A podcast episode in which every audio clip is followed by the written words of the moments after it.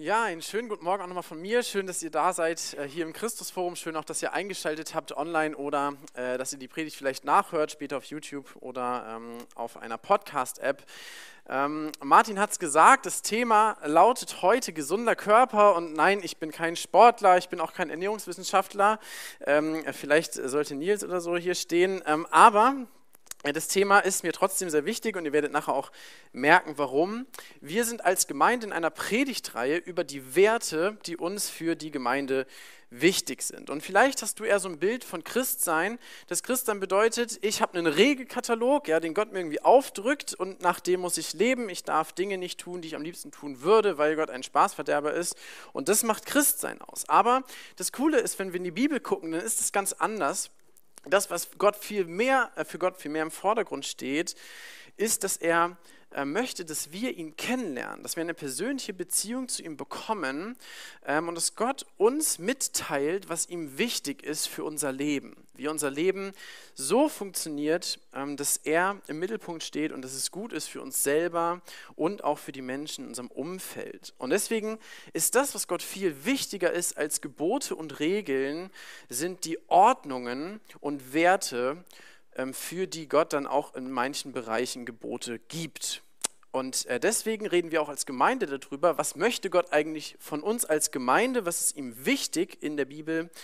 Ähm, und deswegen predigen wir über Werte, ähm, die wir dann eben in den einzelnen Bereichen anwenden wollen. Und äh, der Wert, äh, über den wir heute reden wollen, der ist mir total wichtig, weil ich sehr davon profitiert habe in der Vergangenheit. Ähm, und das ist der Wert engagiert. Ja, wir sind als Gemeinde ähm, engagiert für Gott. Wir wollen engagiert sein in Gemeinde und in unserem Umfeld, ähm, weil wir überzeugt sind, dass Gott uns Menschen geschaffen hat, um für etwas Größeres zu leben als wir selbst. Und als Jugendlicher fehlte mir dieser Wert total. Ja, ich wusste nicht, dass Gott es mit meinem Leben möchte. Ähm, und die Folge war, dass ich relativ viel Zeit damit verbracht habe, ein bestimmtes Computerspiel zu spielen in meiner Freizeit, wenn ich gerade nicht zur Schule musste. Ähm, und es war eigentlich total verrückt, ja. Das war ein Strategiespiel und dann habe ich auf einer Landkarte große Städte gebaut, ja, Mauern hochgezogen, Armeen gebaut, ähm, obwohl es da gar keinen mehr gab, der irgendwie meine Stadt bedroht, weil ich einfach irgendwie ja, ein Reich bauen wollte. Ja? Ich wollte was Großes bauen. Ähm, und eigentlich war das total langweilig. Ja? Es war ja immer das Gleiche und es hatte auch überhaupt keinen Wert. Ja? Es hat auch mit der Realität wenig zu tun. Aber ich äh, brauchte irgendwas, Größeres, irgendetwas, ja, was ich, wo ich mich einbringen kann, was ich errichten kann. Und ich glaube, dass wir Menschen das immer brauchen, ja, dass Gott das in uns reingelegt hat, dass wir für etwas Größeres leben. Und vielleicht ist das für dich, gerade auch wenn du vielleicht schon ein bisschen älter bist, ähm, ist es für dich kein Computerspiel, kein imaginäres Reich, sondern es ist deine Karriere, ja, in der du dich selbst verwirklichst, für die du lebst Vielleicht ist es dein Haus, dein Garten, ja, ist dein Reich, ähm, wo du deine Zeit rein investierst. Vielleicht sind es Beziehungen oder du engagierst dich ja in einem Verein, in der Feuerwehr, weil du das magst, dazuzugehören. Ja, weil es dir Wert gibt, weil du dich dann als wichtig empfindest, wenn du zu etwas Größerem gehörst, für das du dich einsetzen kannst. Und das Problem ist, dass wir durch diese Welt gehen als Menschen und wir versuchen, diese Sehnsucht zu stillen mit Dingen, die das doch nie können, weil Gott uns eigentlich dafür geschaffen hat, dass wir mit ihm und für ihn leben können.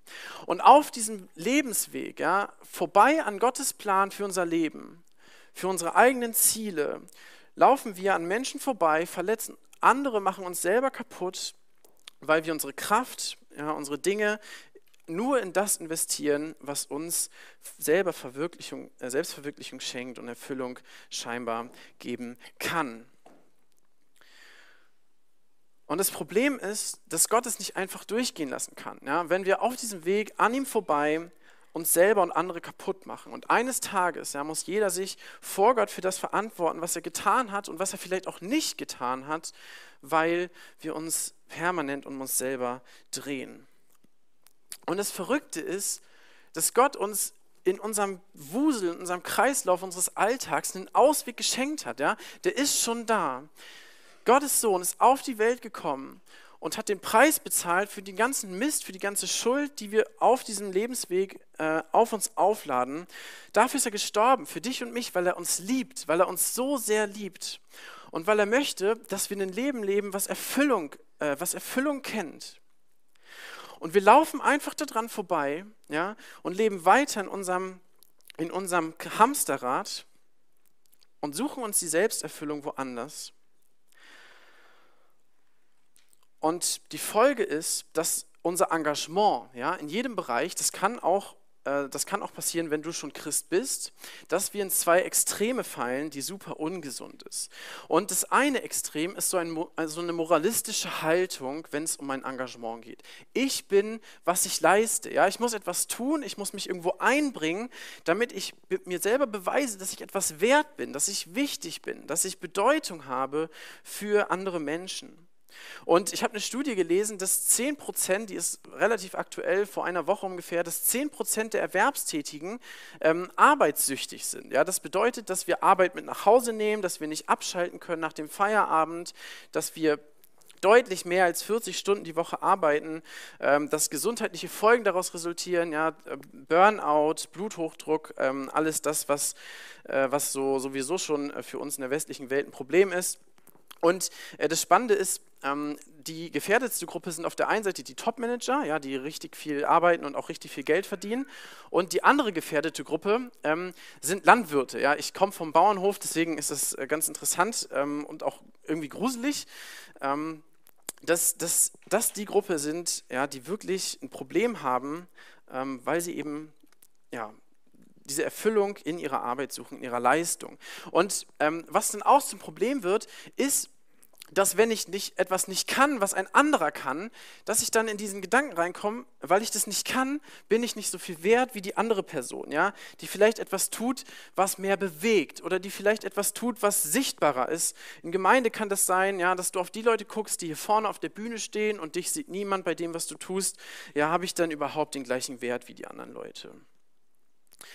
Weil ich denke, ich bin das, was ich leiste. Und das ist auch eine der, ähm, der Probleme, wenn es um Gleichberechtigung geht. Ja, das hat Auswirkungen auf unsere Gesellschaft. Ähm, neben den guten Aspekten von Gleichberechtigung, dass der, der das Gleiche tut, auch die gleiche Anerkennung bekommen soll, hat es diese, diesen negativen Effekt, dass wir in dieses Denken kommen, nur wenn ich auch das Gleiche tun darf, bin ich so viel wert wie der andere. Obwohl Gott uns doch als Menschen völlig unabhängig, ob du Mann oder Frau bist, ob du jung oder alt bist, einen, einen hohen Wert geschenkt hat, eine hohe Würde, weil er dich erschaffen hat. Ja, völlig unabhängig von dem, was du leistest. Egal, wie viel du am Ende deines Monats mit nach Hause bringst. Gott schenkt dir diesen Wert als Mensch und nur weil du nicht das tust, was jemand anders tut, heißt es das nicht, dass du weniger wert bist. Ja, Gleichwertigkeit bedeutet eben nicht Gleichartigkeit. Und das ist total gut eigentlich. Neben diesem moralistischen Ich bin, was ich leiste, kann es aber auch sein, dass dein Engagement, das, wo du dich für andere einbringst, dass das zu so einem Teil ähm, in deinem Leben wird. Ja? Auch als Christ, dass du, dass du Dienst für Gott, Leben für Gott als etwas verstehst, das ist irgendwie so ein, so ein Baustein von meiner Freizeit. Ja, das mache ich so am Sonntagmorgen und dann gehe ich nach Hause und dann lebe ich wieder für mich selber. Und ähm, wenn du dich dann irgendwo investierst in einen Verein oder ja, in die Feuerwehr zum Beispiel. Und ähm, es wird irgendwie kompliziert, ja, die Menschen werden irgendwie komisch, ähm, du kommst nicht mehr so gut mit, mit äh, den Leuten klar, die da sind, oder ähm, du hast plötzlich weniger Zeit, hast ein bisschen mehr Stress. Naja, dann, dann ähm, hat das halt keinen Platz mehr in meinem Leben. Ja, dann äh, fokussiere ich mich auf das, was mir mehr bringt, und ähm, dann hat das eben keinen Platz mehr so ein relativistisches Ich tue, was ich möchte und wenn das halt nicht mehr passt, dann ist es eben nicht mehr dran. Und vielleicht guckst du auch so auf Gemeinde, ja, das es ist halt irgendwie ein Baustein in meinem Leben, das Leben für Gott. Und wenn es halt gerade nicht passt, dann ähm, hat das halt keinen Platz mehr. Und das, was beide, beide Extreme gemeinsam haben, ja, sowohl das Moralistische als auch dieses Relativistische, ist, dass ich mich um mich selbst drehe. Mein Engagement ist eigentlich für mich entweder, um mir Wert zu bekommen, äh, um, um, mir Wert zu geben oder um mir Erfüllung zu geben. Und wenn es diese Erfüllung nicht mehr gibt, dann mache mach ich es halt nicht mehr. Aber bei beiden Extremen drehe ich mich bei meinem Engagement um mich. Und die große Frage ist, kann Gott uns daraus frei machen für ein gesundes Engagement, für ein Leben, was sich für etwas Größeres hingibt und uns gleichzeitig erfüllt? Und ich bin überzeugt, dass Gott das genau, genau das tun möchte. Und äh, wir gehen heute in einen Brief rein, den könnt ihr schon mal mit aufschlagen, wenn ihr die Bibel dabei habt. Der ist von Paulus, das ist der Brief an die Römer. Und der Paulus war auch ein Mensch, der war sehr engagiert und war überzeugt, dass er genau das Richtige tut mit dem, was er tut. Und hat dabei Menschen ins Gefängnis geworfen, hat Menschen verachtet, hat Menschen umbringen lassen und war trotzdem der Überzeugung, hey, das ist genau das, was Gott von mir möchte, weil das das war, was ihm Wert gegeben hat, weil das das war, wofür ihn die Menschen respektiert haben. Boah, ist das ein frommer, krasser Typ ähm, in seinem jüdischen Umfeld. Und dieser Paulus, der ist Jesus begegnet, der ist Gott begegnet und Gott hat ihn frei gemacht für gesunde Hingabe. Und dieser Paulus hat gehört, was Jesus für ihn getan hat und dass Gott ihn so sehr liebt, dass er seinen einzigen Sohn für ihn gegeben hat. Und die einzige Reaktion auf diese große Liebe, die beschreibt Paulus dann in Römer 12 ab Vers 1. Und er sagt zu dieser Gemeinde in Rom, Folgendes. Weil Gott uns solches Erbarmen geschenkt hat, Geschwister, ermahne ich euch nun auch, dass ihr euch mit Leib und Leben Gott als lebendiges und heiliges Opfer zur Verfügung stellt. An solchen Opfern hat er Freude und das ist der wahre Gottesdienst. Die einzige Antwort, ja, die irgendwie passend ist auf diese Liebe, auf einen Gott, der sich hingibt, der zum Knecht wird für uns kaputte Menschen, ist doch, dass ich diesem Gott mein Leben anvertraue, diesem Gott, der allmächtig ist, diesem Gott, der es wirklich gut mit mir meinen muss, weil er sich selber für mich ans Kreuz hat schlagen lassen. Paulus sagt, weil Gott uns dieses Erbarmen geschenkt hat, gebt euch diesem Gott, diesem Gott, der euch liebt, mit, mit eurem ganzen Leben, mit eurem ganzen Körper, alles, was euch ausmacht, hin. Ja? Gott geht es gar nicht darum, dass wir irgendwas aus unserem Leben an ihn abdrücken, ja, wie so ein Opfer, sondern dass wir uns selber ähm, ihm zur Verfügung stellen und mit ihm in Beziehung leben. Und darum geht es auch um den, äh, im Gottesdienst, in der Veranstaltung, dass wir in dieser Beziehung wachsen und begeistert werden für ein Leben mit Jesus. Und das ist auch die Einladung, wenn du diesen Gott noch gar nicht kennst, ja, dann schau dir an, wie ist dieser Gott, ja? Wie, wie liebt er dich? Wie sehr liebt er dich? Wie perfekt ist er? Und dass er dich trotzdem, auch in deiner Kaputtheit, auch in deinem Versagen, ja, da wo du an dir selbst zweifelst, dass er dich sieht, dass er alles für dich bezahlt hat und dass du bei diesem Gott deine Schuld deine Last loswerden kannst. Vertrau Jesus dein Leben an und fang an, für ihn zu leben. Und das ist total wichtig. Dienst für Gott, das Leben für Gott, was Paulus hier, äh, wozu Paulus uns hier auffordert, ist immer die Reaktion auf Gottes Aktion. Es ist immer die Dankbarkeit für das, was Jesus getan hat. Und das zu verstehen, ist wichtiger als zu verstehen, wie ich jetzt für Gott leben kann. Das Warum ist immer wichtiger als das Wie. Wir müssen das Warum verstehen, bevor wir uns über das Wie Gedanken machen. Und das Wunderbare ist, wenn wir das begreifen, ja, dass unser Dienst Reaktion auf Gottes Aktion ist, dann bewahrt uns das vor, so einem, vor diesem Relativismus. Dann verstehen wir, hey, Leben mit Jesus ist ein Privileg und das ist ganzheitlich. Ja, das ist nicht ein optionaler Bauteil meines Lebens, sondern da, wo ich bin, auf meiner Arbeit, in meiner Familie, in meiner äh, Stille, in meinem Hobby, da kann ich für und mit Jesus leben. Da geht er mit mir rein. Und es bewahrt uns vor Moralismus. Ich muss mir meinen Wert nicht verdienen, weil Jesus mir Wert geschenkt hat.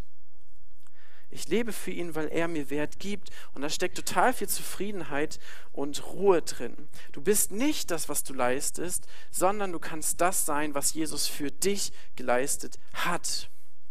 Darauf kommt es an. Und er gibt dir dann ähm, nicht nur ein neues Leben, sondern er gibt dir auch ein neues Herz. Du musst nicht so bleiben, wie wir sind, wie du bist. Ja, Paulus sagt, lasst euch von Gott erneuern und umgestalten dass dieses neue Denken Einzug in euer Leben hat und ihr wissen könnt, hey, was möchte Gott eigentlich von mir und meinem Leben? Und das hat Folgen auf die Art und Weise, wie wir für Gott leben. Und ähm, Paulus spricht dann weiter zur Gemeinde und er führt ein Bild ein. Und dieses Bild ist total cool und wichtig. Und da merkt ihr schon, ähm, ja, warum der Titel ähm, heute so ist, wie er ist. Paulus schreibt dann weiter, ich sage euch durch die Gnade, die mir gegeben wurde, jedem, der unter euch ist, nicht höher von sich zu denken, als zu denken sich gebührt, sondern darauf bedacht zu sein, dass er besonnen ist, wie Gott einem jeden das Maß des Glaubens zugeteilt hat.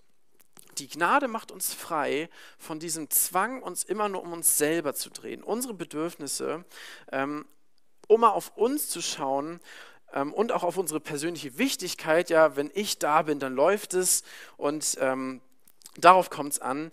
Gott möchte uns frei davon machen für ein Leben für andere. Und Paulus schreibt dann, denn wie wir in einem Körper viele Glieder haben, aber die Glieder nicht alle dieselben Tätigkeiten haben, so sind wir die vielen ein Körper in Christus, einzeln aber Glieder voneinander. Gott benutzt dieses Bild, um uns zu zeigen, wenn du zum Glauben an Jesus kommst, dann geht es nicht mehr nur um dich selbst, sondern dann bist du Teil von etwas Größerem. Du bist ein Teil von einem Körper, von einer weltweiten Familie Gottes. Da stellt Gott dich rein. Ja, ein Körper besteht aus verschiedenen Gliedern und die sind auch alle unterschiedlich. Ähm, die sind auch alle unterschiedlich und die sind auch alle unterschiedlich wichtig für verschiedene Dinge. Und die haben verschiedene Tätigkeiten. Und ich sage das als Naturwissenschaftler, ein Körper ist wirklich ein Wunderwerk. Ja? Äh, die ganzen Organe, die ihr da in dem Schema seht, ähm, die die, die müssen alle gut funktionieren, aufeinander abgestimmt, ja, wie der genetische Bauplan es vorsieht, damit der Körper auch gesund ist. Ja, damit er nicht krank wird, sondern damit er funktioniert, muss jedes Organ das tun, wofür es vorgesehen ist. Ja, und ich kann mir beim besten Willen nicht vorstellen, wie sich das irgendwer, irgendein Mensch hätte ausdenken können, geschweige denn ein äh, ungerichteter blinder Zufall. Aber Gott hat es so geschaffen, um ein Prinzip zu verdeutlichen, wie wir ein Teil von diesem größeren Bild von dieser Gemeinde werden. Und Paulus führt es dann aus in einem anderen Brief. Wir kommen gleich noch zum Römerbrief zurück. Ihr könnt es aufgeschlagen lassen. Ähm, das führt er dann im Brief an die Korinther weiter aus. Ähm, und er sagt dann über diesen Körper, wenn der Fuß spräche, ja, so eine Personalisierung, äh, wenn der Fuß spräche, weil ich nicht Hand bin, gehöre ich nicht zum Körper. Gehört er deswegen nicht zum Körper? Und wenn das Ohr spräche, weil ich nicht Auge bin, gehöre ich nicht zum Körper. Gehört es deswegen nicht zum Körper? Wenn der ganze Körper Auge wäre, lustige Vorstellung, wo wäre dann das Gehör?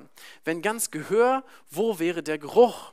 Nun aber hat Gott die Glieder bestimmt, jedes einzelne von ihnen am Körper, wie er wollte. Wenn aber alles ein Glied wäre, wo wäre dann der Körper? Nun aber sind zwar viele Glieder, aber ein Körper. Paulus greift eine eine Art Ausrede auf, ja, eine, ähm, eine, irrige, eine, eine irrige Annahme, die wir bei uns Menschen haben können, nämlich, dass wir selber gar nicht wichtig sind. Ja, weil du vielleicht nicht weißt, was ist denn jetzt meine Begabung, was kann ich gut, ich kann doch nichts, ähm, ich weiß gar nicht, wie ich mich einbringen kann, was Gott überhaupt mit meinem Leben vorhat, ich habe keinen Plan.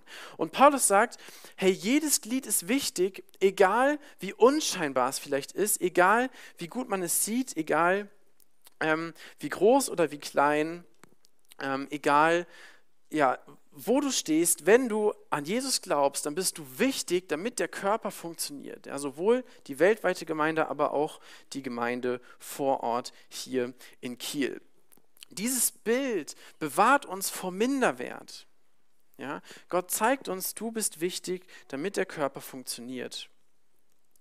Diese Vielfalt ist total wichtig. Es bewahrt uns aber auch vor Selbstüberschätzung. Paulus sagt dann weiter ähm, und greift einen anderen Gedanken an, der uns Menschen kommt. Das Auge kann nicht einfach zur Hand sagen, ich brauche dich nicht. Oder das Haupt zu den Füßen, ich brauche euch nicht. Sondern gerade die Glieder des Körpers, die schwächer zu sein scheinen, sind notwendig. Und die uns die äh, die uns die weniger ehrbaren am Körper zu sein scheinen, die umgeben wir mit größerer Ehre. Unsere Nichtanständigen haben größere Anständigkeit, unsere Anständigen aber brauchen es nicht. Aber Gott hat den Körper zusammengefügt und dabei dem Mangelhafteren größere Ehre gegeben, damit keine Spaltung im Körper ist, sondern die Glieder dieselbe Sorge füreinander haben. Nachdem du bist wichtig, sagt Paulus, du bist nicht wichtiger als andere. Und das bewahrt uns vor diesem Gedanken, hey, wenn ich am Start bin, dann läuft es. Ja? Wenn meine Begabung ausgelebt wird, dann, dann, äh, dann läuft der Laden hier, darauf kommt es an. Und alles andere, ja, das brauchen wir eigentlich nicht. Das ist so ja, optional. Und davor möchte uns Gott bewahren. Und das tut er, indem er unsere Maßstäbe auf den Kopf stellt. Wir Menschen denken oft, es kommt auf das an, was sichtbar ist. Gott sagt, er schaut auf das, was unsichtbar ist. Ja? Ähm, Paulus sagt mal an anderer Stelle, ähm, das, was unsichtbar ist, hat häufig einen ganz anderen Ewigkeitswert als das, was sichtbar ist. Gott greift unser Denken auf, dass wir oft denken, hey, das, was viele Menschen erreicht, das ist das, worauf es mir ankommt. Aber dieses Bild zeigt, hey, auch das, was nicht so sichtbar ist, ja, was nicht so präsent ist, die Gaben, die vielleicht nicht alle mitbekommen, die sind genauso wichtig. Ja? Auch das, was du vielleicht ähm, im stillen Kämmerlein tust, sozusagen, das, was niemand mitkriegt, das ist genauso wichtig wie das, was hier vorne auf der Bühne passiert. Und Gott greift unsere Einschätzung ein, unser menschliches Denken, dass es nur auf die Leute ankommt, die ihr Leben im Griff haben. Und er sagt, hey, selbst die, ja, die vielleicht in unseren Augen nicht anständig sind oder die, die nicht so viel Ehre haben, für das, was sie tun, für das, was sie leben, die sind genauso wichtig. Auch wenn du denkst in deinem Leben, hey, ich bin irgendwie voll mit Problemen und da sind so viele Baustellen in meinem Leben und ich weiß gar nicht, wie ich anfangen soll, wie kann Gott mich gebrauchen? Dann sagt Gott dir, hey, genau dann möchte ich dich gebrauchen, damit Gemeinde wächst.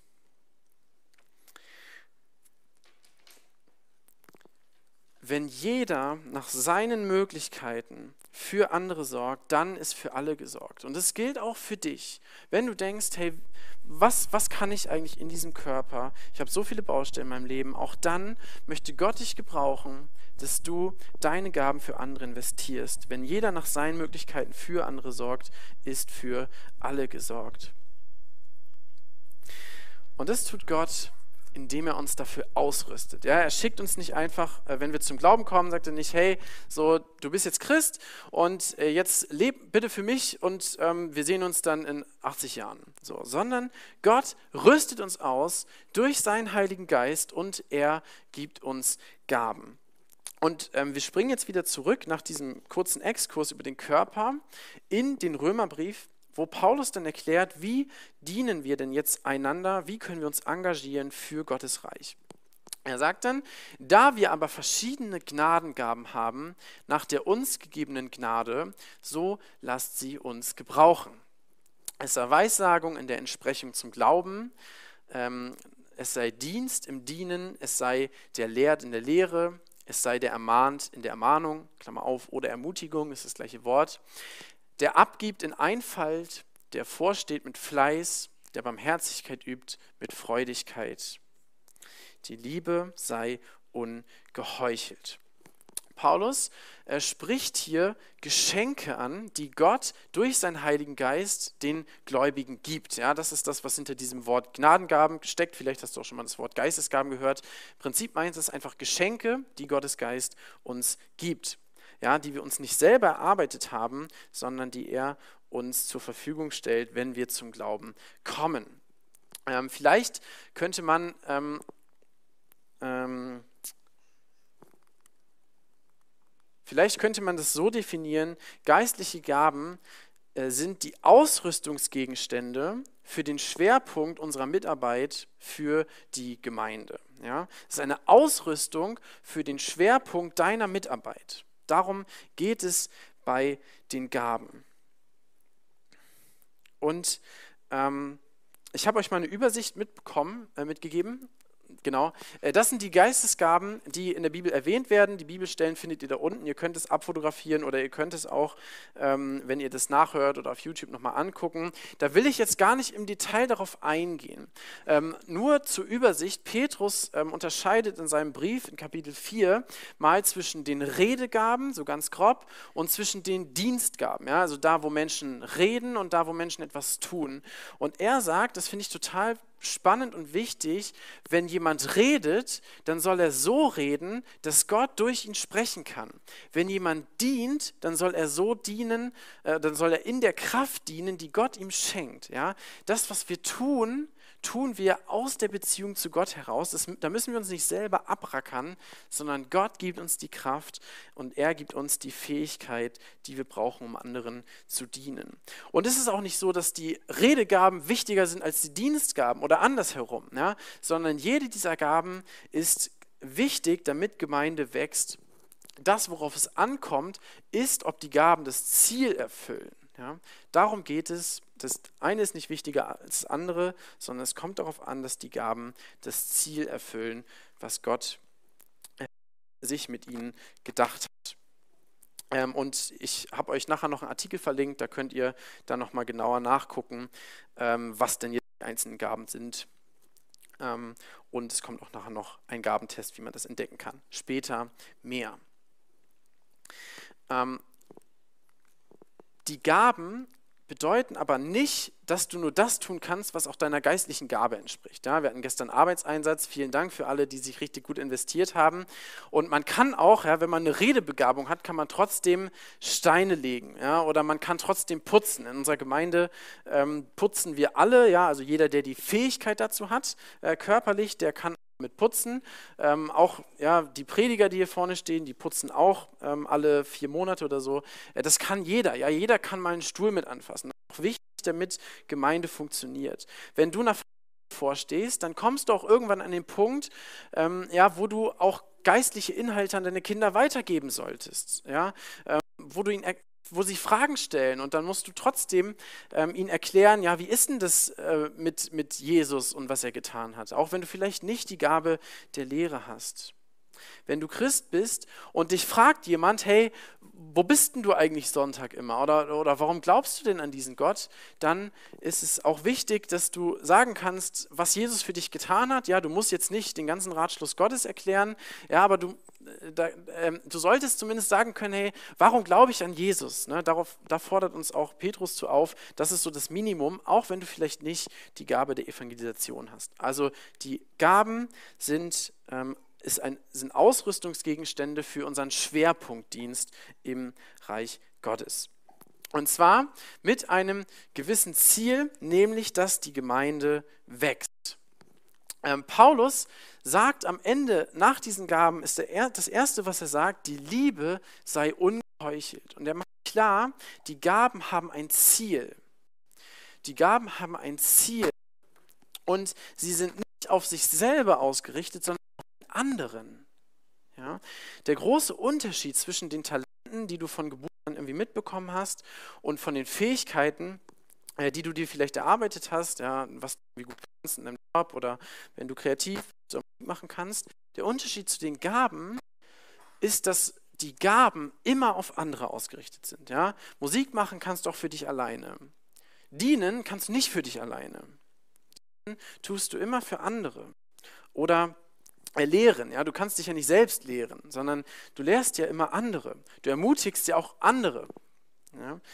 Ähm, und das ist das, was den Unterschied macht. Die Gaben haben dieses Ziel, dass die Gemeinde Jesu wächst. Quantitativ, also dass Menschen neu zum Glauben kommen, dass mehr dazukommen, aber auch, dass die, die schon sind, ähm, in Vertrauensbeziehung zu Gott wachsen. Das ist das Ziel der Gaben und ähm, deswegen sagt Paulus auch mal an einer Stelle, ähm, vergleicht Weissagung, also Prophetie, die Menschen ins Leben spricht, mit, äh, das, mit dem Beten in anderen Sprachen. Und er sagt, hey, ähm, es ist wichtiger, dass du Menschen ins Leben sprichst, als dass du für dich selber ähm, in fremden Sprachen betest, weil es darauf ankommt, dass Gemeinde Jesu wächst. Ja, und deswegen sagt er, wenn Menschen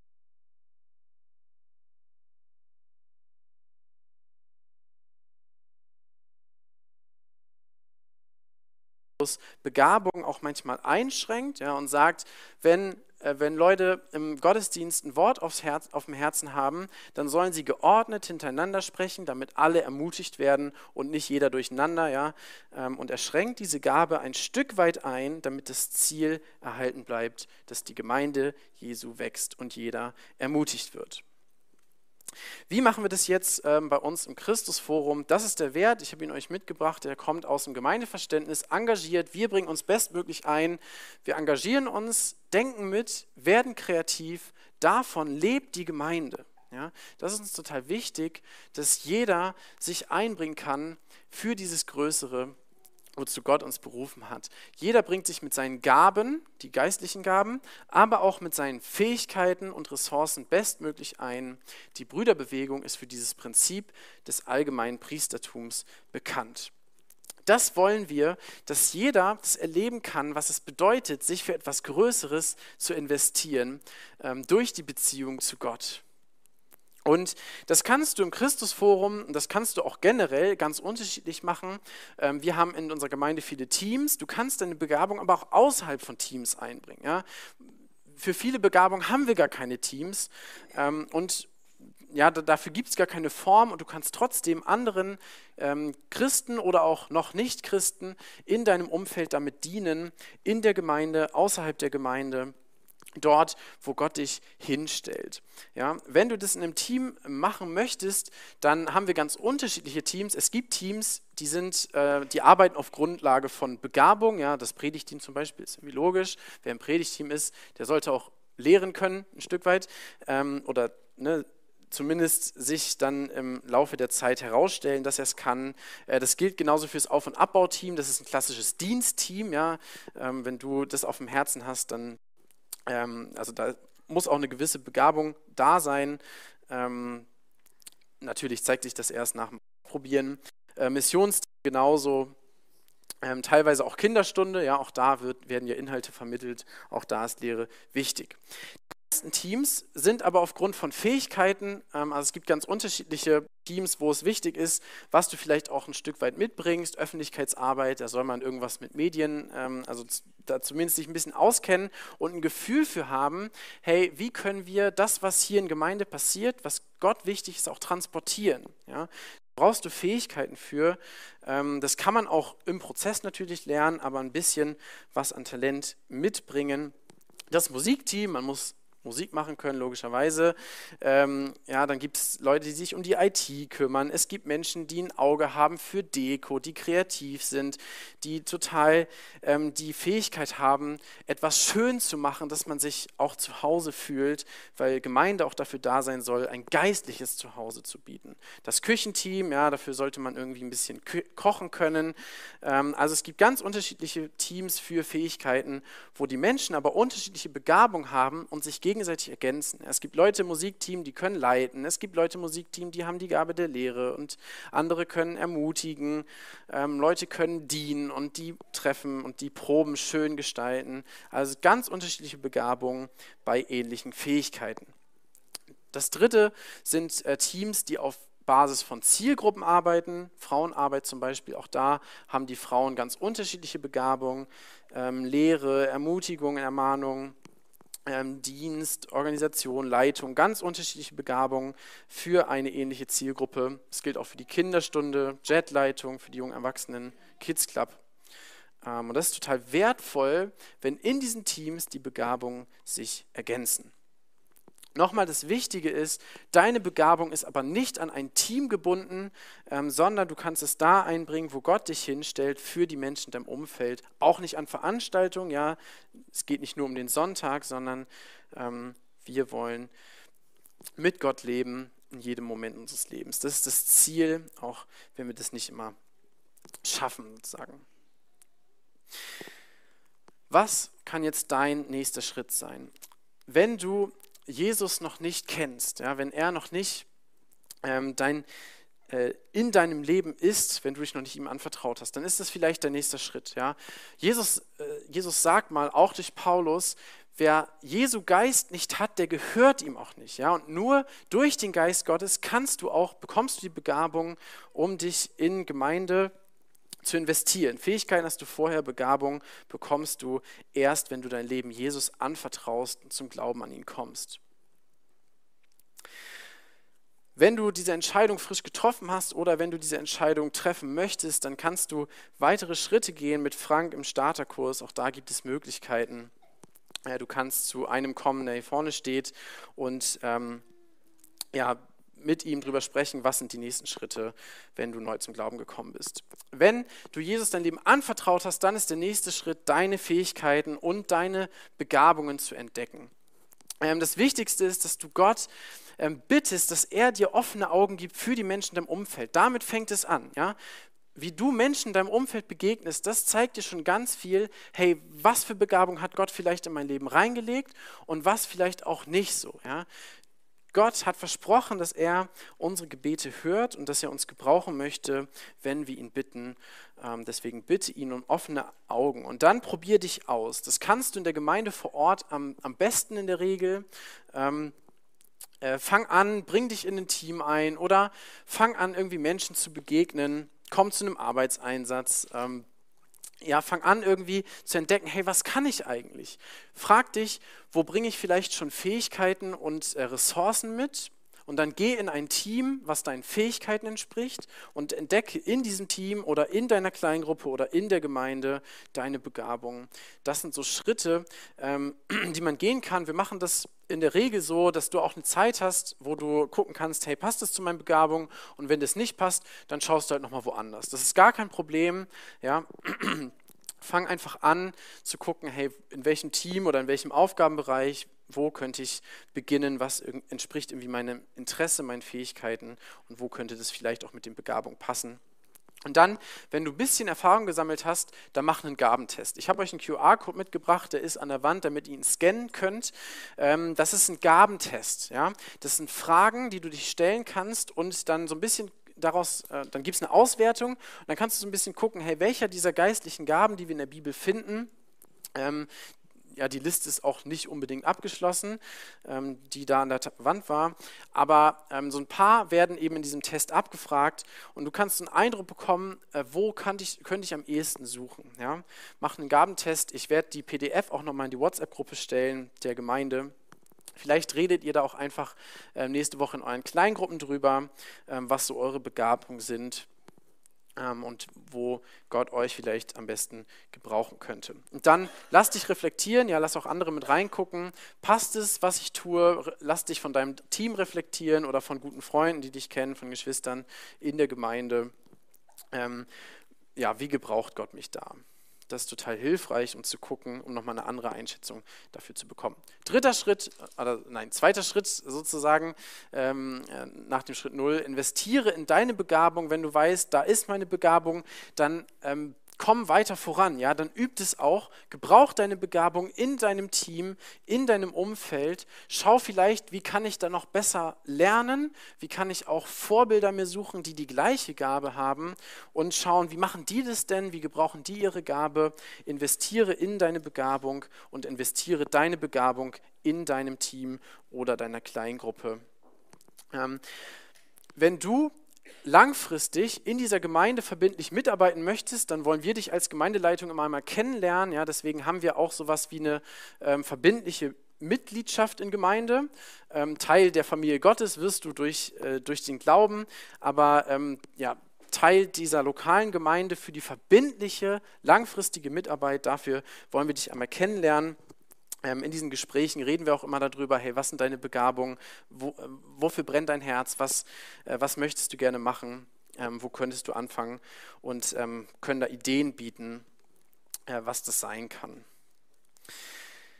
Letzter Schritt, und das ist ein Schritt, das ist die große Herausforderung. Und ich bin irgendwann an den Punkt gekommen, wo ich merke, ich brauche diesen dritten Schritt und ich habe den noch nicht. Und äh, viele, die ich kennengelernt habe oder die in die Gemeinde gekommen sind, sind auch irgendwann an diesen Punkt gekommen, wo sie gemerkt haben, ich muss jetzt meine Begabungen, mein Engagement auch in einem Rhythmus ausleben. Einen Rhythmus aus Rödeln und Ruhe, ähm, weil wir brauchen Zeiten, wo wir uns wirklich intensiv investieren, wo das vielleicht auch anstrengend sein kann, ja, wo das was von uns abfordert. Und dann brauchen wir genauso Zeiten, wo wir uns Ruhe nehmen für Gott, für, für uns alleine, für die Zeit mit Einzelnen, ähm, wo wir Kraft schöpfen können für unser Engagement im Reich Gottes.